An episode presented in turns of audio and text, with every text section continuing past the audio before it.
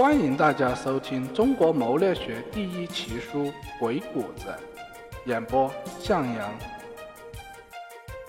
第十三节，管理谋略篇，故事三：刚柔并济。曾国藩刚柔相济，成大事。所谓变化无穷，各有所归，或阴或阳，或柔或刚，或开或闭，或迟或张。世间万物的变化无穷无尽，纷纭万端，但是都有它们的规律。有的以阳为主，有的以阴为主，有的以柔为主，有的以刚为主。一张一弛，一刚一柔，刚柔相间，开闭相合，人生自会进退自如。曾国藩家书中写道：“立者发愤自强，站得住也；达者。”办事圆润，行得通也。兵无常势，文无定法，而这种性格属于善变型，能因人因事因时而变，极尽中庸性格之精髓。据说当年曾国藩平定太平军之后，声名远扬，进京面圣，北京人头攒动，所有人都想一睹这位盖世功臣的风采。许多精通相术之人也来凑热闹，趁机给这位湘军统帅相个面，看看究竟为何他能见此功勋。可是令人失望的是，曾国藩竟是一位其貌不扬的糟老头。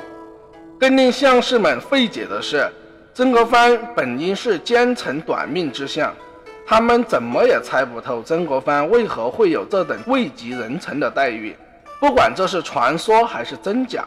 有一点可以肯定的是，曾国藩在功高震主的关口选择了另一种策略，用一种方圆的性格来成就自己的人生，从而保住了身家性命以及自己的地位。其实，曾国藩在与太平军作战的十二年时间中，并非都是一帆风顺的，他也曾数次战败，两次欲投水自杀。还有一次，因为害怕李秀成的大军袭击而数日悬刀在手，准备一旦兵变即行自杀。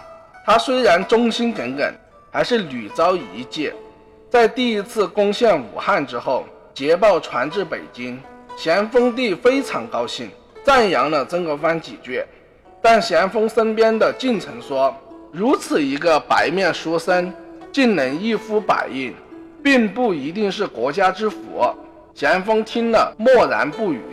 幸好曾国藩很清楚锋芒太露，定会遭人疑戒，便借回家守父上之机，带着两个弟弟回家，辞去一切军事职务。就这样赋闲在家中一年。结果太平军进攻盛产稻米和布帛的浙江，清廷恐慌，不得不又请他出山，并委他兵部尚书头衔。从此有了军政实权。不久，慈禧太后掌握了朝政大权，开始重用汉人。这为曾国藩掌握大权提供了一个重要的历史契机。一八六二年，曾国藩被授予两江总督节制四省军政的权利，巡抚提督以下均需听命。不久，又赐予太子太保的头衔，兼协办大学士。自此以后。曾国藩在清廷中有了举足轻重的地位。曾国藩正是采取以退为进的策略，从而取得了清廷的信任，掌握了大权。在进攻太平军胜利以后，他仍然小心翼翼。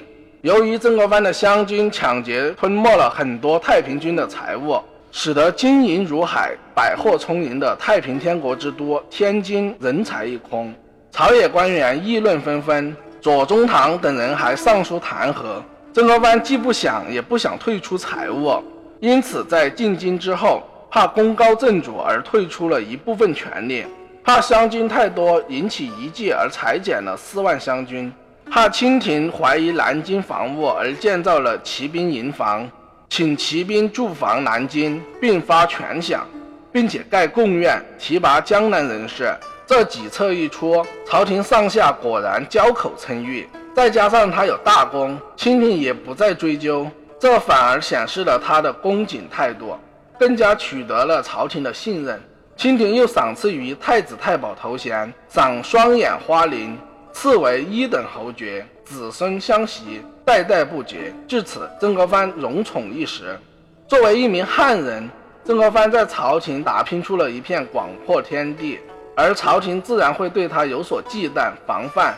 但是曾国藩正是运用了自己方圆智慧与朝廷周旋，最终得以保全自己。刚是一种威仪，一种自信；柔是一种收敛，一种风度。刚是一个人的骨头，是精神的内核；柔是一种处事方法。刚是曾国藩的性格本色，但他懂得适时放低姿态，因此才能在清末的官场游刃有余。曾国藩性格中的柔是锤炼出来的。柔的性格使他改变了自己的命运。好了，本节播讲完毕，感谢大家的收听，再见。